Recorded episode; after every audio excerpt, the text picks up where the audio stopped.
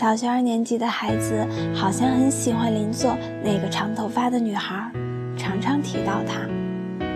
每次一讲到她的种种琐事时，你都可以看到她的眼睛发亮，开心到藏不住笑容的样子。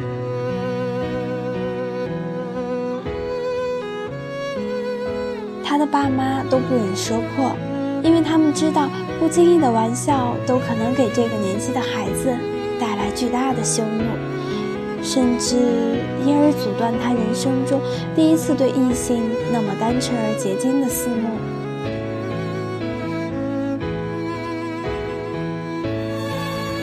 双方家长在校庆时孩子的表演场合里见了面。女孩的妈妈说，女儿也常常提起男孩的名字，而他们也一样有默契，从来不说破。女孩气管不好，常常感冒咳嗽。老师有一天在联络本上写着：“邻座的女生感冒了，只要她一咳嗽，孩子就皱着眉头盯着她看。”问他说：“是不是咳嗽的声音让你觉得烦？”没想到孩子却说。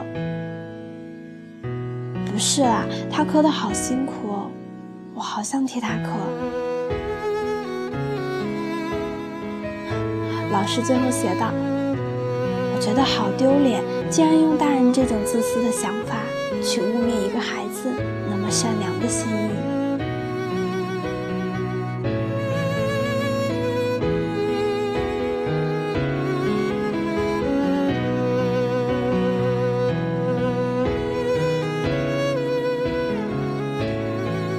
爸妈喜欢听他讲那个女孩子的点点滴滴，因为从他的描述里，仿佛也看到了孩子们那么自在无邪的互动。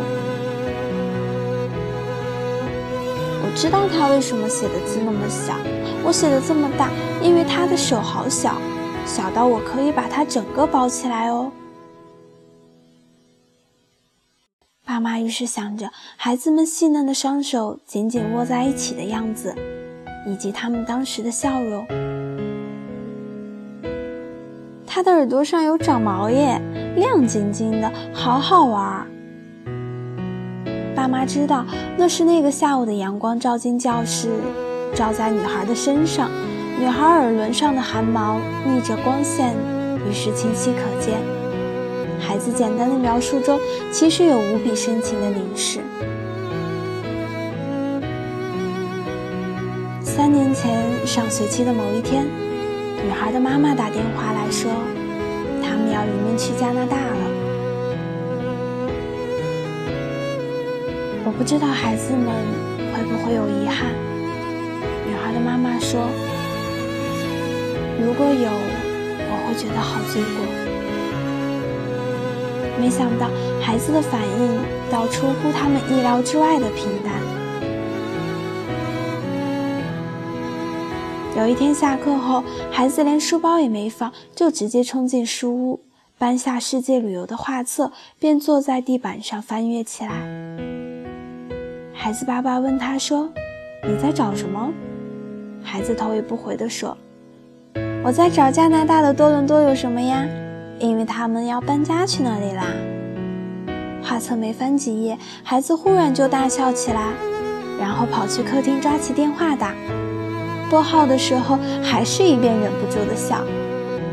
之后，爸爸听见他跟电话那一端的女孩说：“你知道多伦多附近有什么吗？”“哈哈，有瀑布耶！”“真的，书上写的。你听哦，你家那块瀑布是世界上最大的瀑布。”“哈哈，我骗你的啦。”嗯他是说尼加拉瓜瀑布是世界上最大的瀑布啦。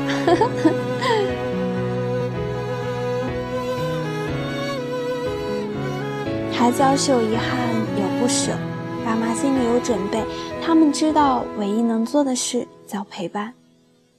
后来女孩走了，孩子的日子寻常过，和那女孩相关的连结，好像只有他书桌上那张女孩的妈妈手写的英文地址。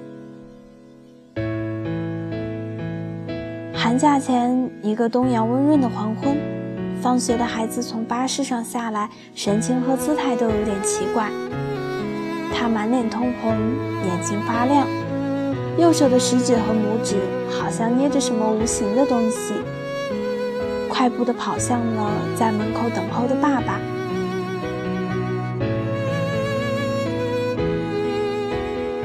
爸爸，他的头发耶！孩子一走近，便把右手朝爸爸的脸靠近，说：“你看，是他的头发耶！”这时，爸爸才清楚地看到，孩子两指之间捏着的是两三条长长的发丝。我们大扫除，椅子都要翻上来。我看到木头里有头发。孩子讲的既兴奋又急促，一定是他以前夹到的，你说是不是？你要留下来做纪念吗？爸爸问。孩子突然安静下来，然后用力的、不断的摇着头。但爸爸看到他的眼睛慢慢冒出不知忍了多久的眼泪。他用力抱着爸爸的腰，把脸贴在爸爸的胸口上，忘情的嚎啕大哭起来。而手指却依然紧捏着那几条正映着夕阳的余光，